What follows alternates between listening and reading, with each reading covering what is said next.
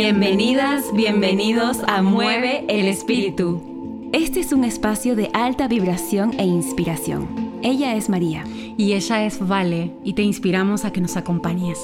Estas van a ser nuestras charlas íntimas y profundas sobre nuestras propias experiencias e historias. Deseamos con mucho amor que este espacio y tiempo en audio pueda servirte como un manual de inspiración para que elijas ser más feliz. ¿Lista, listo para mantener encendida la voz sabia de tu corazón? Que lo disfrutes.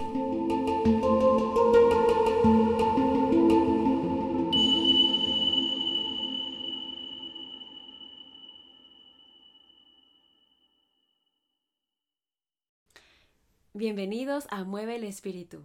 Este episodio, el tema es rupturas de pareja saludables. Recuerda que al finalizar cada episodio siempre te entregamos un tip para que puedas aplicarlo en tu vida. Sí, así es. Hoy estamos eh, grabando este gran tema que a muchos de ustedes seguramente les va a resonar porque todos tenemos alguna ruptura en nuestra historia de vida y sobre todo cuando hablamos de las parejas. Entonces, en este tema lo más importante es entrar y abordarlo como un proceso saludable en la vida. Exactamente. ¿Y qué es saludable? Bueno, saludable es eh, que en todos los niveles y dimensiones de un proceso de ruptura haya un equilibrio, una armonía, haya un proceso orgánico y natural que respete nuestra, nuestra, nuestra propia postura ante ese proceso. Exacto, ser coherentes y también saber que es un proceso, tal cual mencionaste. Y hablemos puntualmente del duelo después de terminar una relación, así tú hayas elegido hacerlo o la otra persona lo haya propuesto. Siempre nos toca a ambas partes tomar un espacio de duelo. Exacto, no importa eh, quién activó el botón de la ruptura, eh, si fuiste o no fuiste tú o fue la otra persona, si hubo una traición en el medio, si fue mutuo acuerdo, si, bueno, obviamente que todo es co-creado entre ambos. Entonces, en eso nos vamos a centrar para decirles que el duelo es para los dos. El duelo es un proceso orgánico, es una muerte, es un desapego fuerte eh, de la otra persona y es la clave para que la ruptura sea saludable, aceptar el duelo. No podemos saltar ese paso, porque es tu relación con el dolor, cada uno a su estilo. Ningún dolor puede medirse. No es que mi dolor se pueda medir más que tu dolor, eso es algo extraordinario. Cada uno siente el peso del dolor de forma única. Y en ese sentido nos toca evaluar dos componentes, el tiempo y el espacio. ¿Cómo tú vives tu duelo con el tiempo? Es decir, qué tan paciente eres de que de transitar eso o quizás estás habitando en ese proceso hace mucho tiempo y ya toca moverse de ahí. Y en cuanto a espacio, de repente mudarse, tomar una distancia. Claro, darle, darle formas, ponerle límites a la, al contacto en el caso de que precises tener tu espacio personal. Eh, hablando con Vale también en el caso de, de parejas con hijos, bueno, con más razón es muy importante mantener un formato co-crear un formato que respete los límites de los espacios personales de cada papá, pero que por supuesto el acuerdo y la armonía eh, en el trato, en la comunicación, sea por completo. Que, que esté ahí como prioridad, como cuidar eso. Exacto. Es muy importante en una relación con hijos que se vele por la relación amable, y eso en realidad ojalá y pueda hacer con todas las exparejas también. Sin embargo, con hijos tienes un vínculo por siempre. Algo importante que queríamos comentarles es que dentro del duelo también hay un sentido de impulso. Y ese sentido de impulso, porque como nos sentimos con dolor y afectados, nos puede llevar a engañosamente sentir que estamos sanando cuando, por ejemplo, hablamos eh, tenemos un discurso interno con las amigas de eh, el desgraciado o me hizo esto, no sé. O claro, mira qué feo cuerpo tiene, o mira qué, no sé, mira qué horrible que es con su economía.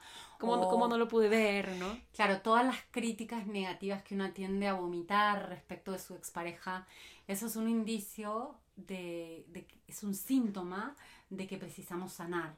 Y para poder salir de ese discurso de crítica negativa total hacia el otro, que en verdad es negatividad que estoy vibrando yo, por lo tanto me está haciendo, me está haciendo a mí, en, mi propia salud, eh, efecto.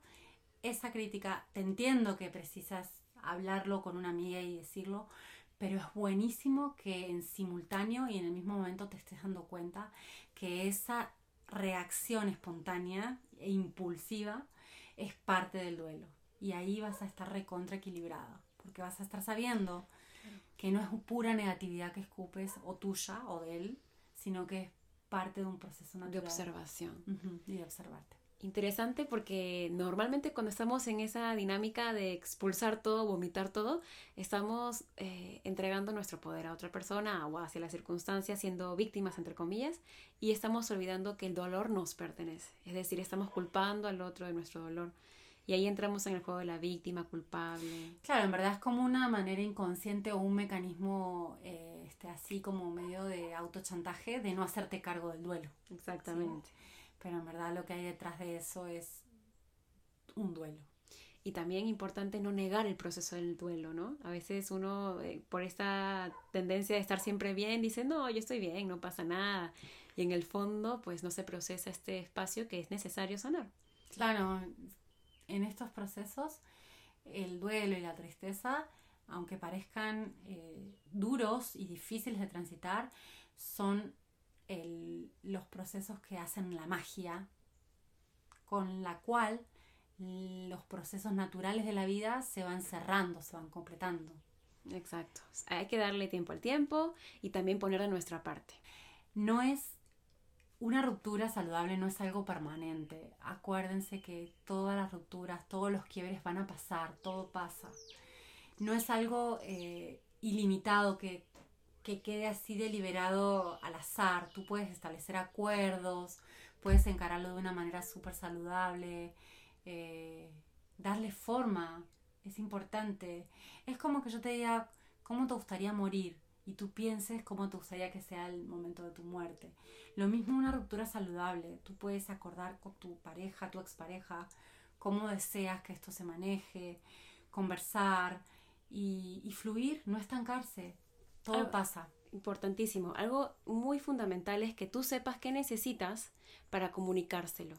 Necesito espacio, necesito eh, Armonía. Armonía, necesito que me escuches. Es importante que tú sepas qué necesitas para hacérselo saber a la pareja, a la expareja en todo caso, si es que es necesario expresárselo y si no, tú tomar esa información y llevarla a cabo. Claro, cuando no hay este, una co-creación consciente, tú igualito lo puedes hacer por ti con los desafíos que esto tendrá, pero lo puedes hacer perfectamente. Exacto. Vamos a contarte algo personal también cada una. Claro, yo sí, me acuerdo que estuve casada cuando tenía 24 eh, años eh, y a los, sí, o sea, estuve tres años casada y cuando tenía 25 años, ya hace 12 años, estábamos hablando con Vale eso y sacábamos la cuenta.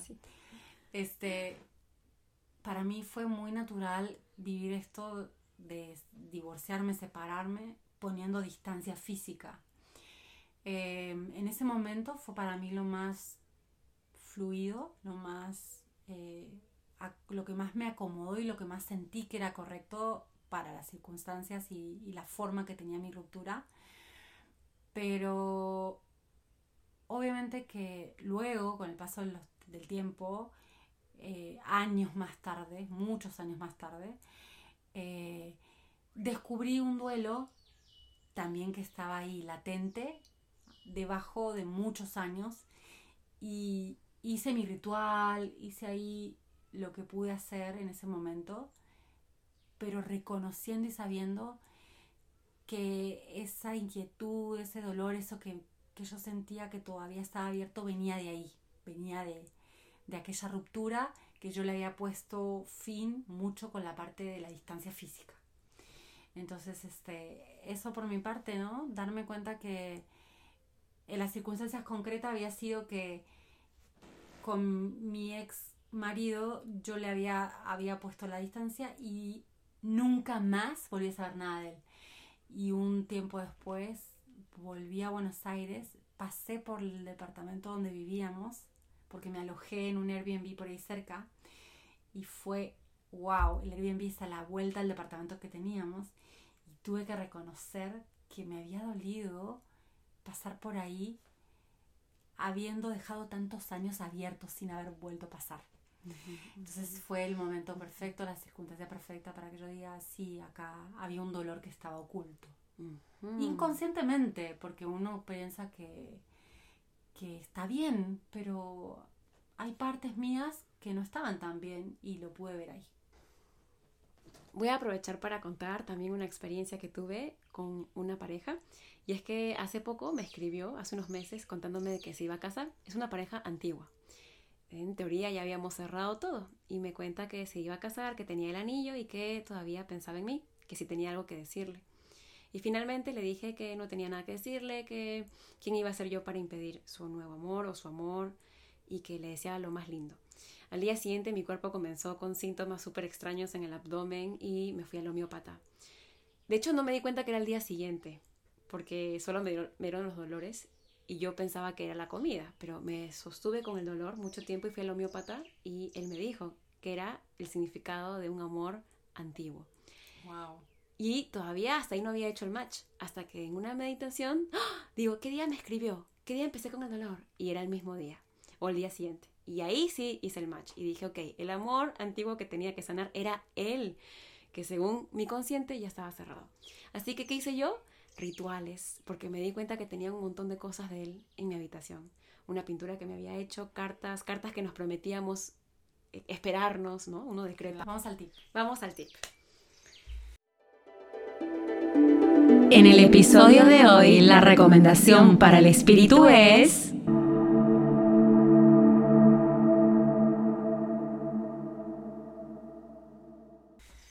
Bueno, lo primero que les queremos recomendar es que cuando hablemos de los ex, chequemos si en nuestro relato hay algo negativo, ahí hay una puerta que abrir. Porque cuando hay, hay, cuando hay tanta negatividad, ¿no es cierto? Esa negatividad está vibrando y está trayendo mucho sobre la identidad de esa persona, sobre la energía de esa persona, y eso hace que revele que nosotros hay mucho pendiente respecto de eso. Entonces, si hay negatividad, hay algo pendiente en el duelo y sobre todo esos relatos de los ex que han pasado 15, 10 años y seguimos con la herida. seguimos con la herida abierta. Ahí toca tomar las riendas, tomarlo como un regalo por darnos cuenta de que hay algo que sanar de verdad y hacer el trabajito, pues a tu estilo, que puede ser, por ejemplo, yo que queme las cartas con música o finalmente escribirle tú una carta de, cierre o con tu meditación, cada uno su estilo. Claro, con el ritual que tengas que hacer para, para comunicarte por completo que estás cerrando ese duelo, ese proceso esa ruptura de una manera armónica. Así que te animamos a ser honesta, honesto contigo y a cerrar, porque cuando cierras, abres el, espacio para algo nuevo. Así que, pues ya siente desde ya la bienvenida, dale la bienvenida a esa nueva energía. Bueno, gracias por, por acompañarnos. Les mandamos un abrazo. Nos vemos hasta el próximo episodio.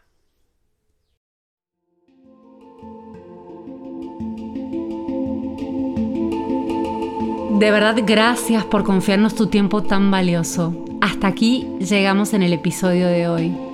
Recuerda que los episodios los estrenamos cada segundo y cuarto jueves del mes. Yo soy Valeria Landeo.